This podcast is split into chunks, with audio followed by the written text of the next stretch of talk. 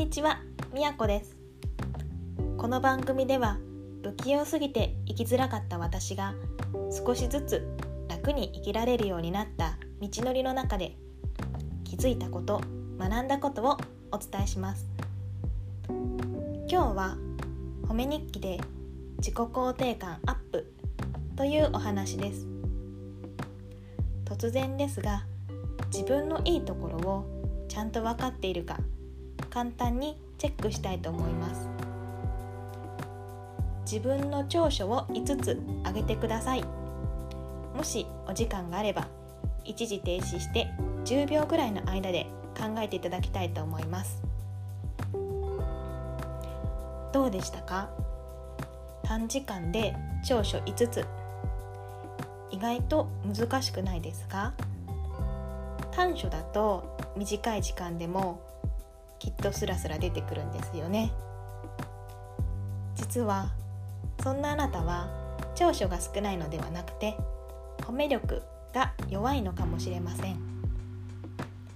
大きな努力をするよりも褒め力を磨いて楽しく自信をつけることをおすすめします。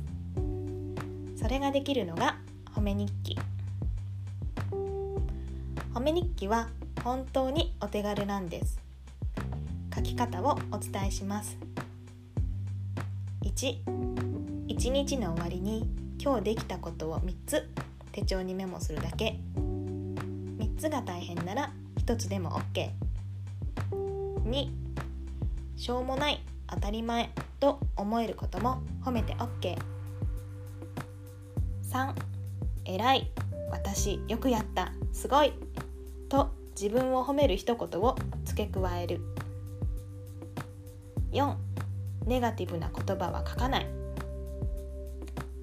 5その日あったいいことや感謝の気持ちを書くのも OK これだけです。3分もあれば書けちゃいます。例えば寝坊せずに仕事に行った。偉い。眠たかったけどメイクを落として寝た。お肌が喜んでる。こんな感じでいいんです。私は手帳を開くのもめんどくさいのでカレンダーにささっと書いてます。お手軽な褒め日記で一番大切なのは続けること。続けることでいいところを見つける褒め力が鍛えられていきます。褒め日記をつけることで頑張りの見える化ができます。それが1週間1ヶ月。どんどん積み重なると思っていたよりも自分がよくやっていることに気がつきます。私も毎日忙しくしているとちょっと前のこともどんどん忘れてしまいます。自分が頑張ったこともあれ？何やってたんだっけ？って忘れちゃうんですよね。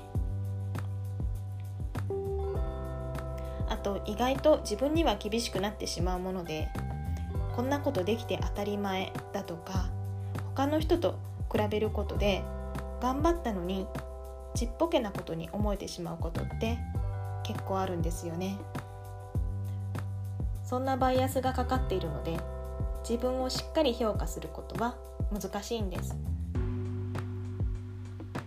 自分を褒められるようになると他の人のことも褒められるようになります。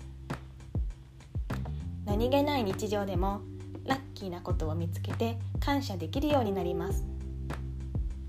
ポジティブを発見する目が養われていくからです。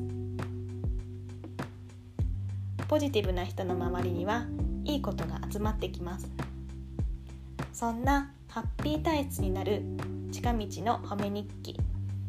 ぜひ試してみてください。それでは今日はこの辺で。ではではみやこでした。